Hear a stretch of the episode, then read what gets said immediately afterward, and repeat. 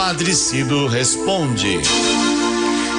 Dê a pergunta para mim, Patrícia. A Duda Vitória, de apenas 10 anos, Padre Cido, te mandou essa pergunta.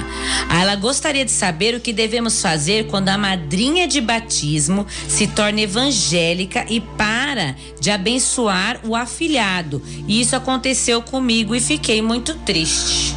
Ô, oh, Vitória, ô, oh, Dudinha, minha querida amiga, eu entendo sua tristeza. Você deveria ser amada por sua madrinha, ser abençoada por ela, ser acompanhada por ela nos caminhos da fé católica. Eu fico imaginando o carinho com que seus pais escolheram os seus padrinhos. E fico aqui pensando no que seus padrinhos prometeram no dia do seu batismo. O padre perguntou a eles: se eles estavam dispostos a serem para você um paizinho na fé, uma mãezinha na fé, se estavam dispostos a ajudar seus pais na sua formação religiosa.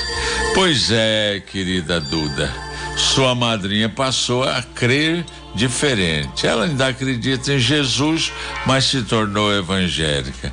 Procure você crescer na fé católica, se preparar bem para a primeira comunhão, seguir a orientação de sua mãe, de seus avós e ore muito por sua madrinha, viu? Se ela não lhe dá atenção, você ore por ela para que ela seja feliz. Não faz bem para uma menina linda como você ficar com o coração cheio de mágoas a gente tem que respeitar o jeito diferente das pessoas servirem a Deus. Não fique chateado então, viu? Você tem outros caminhos para ser uma menina cristã, católica, conhecendo, amando, servindo e testemunhando Jesus. Agora, Duda, minha querida, tomara que muita gente leia e ouça esta resposta que eu estou dando a você e procure escolher melhor os padrinhos e madrinhas para suas crianças, para que lá na frente elas não fiquem desapontadas como você ficou.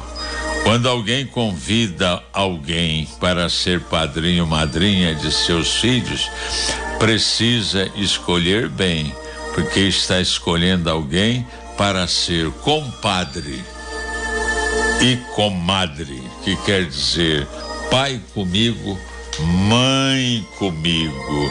Tá certo? Fica com Deus, minha linda.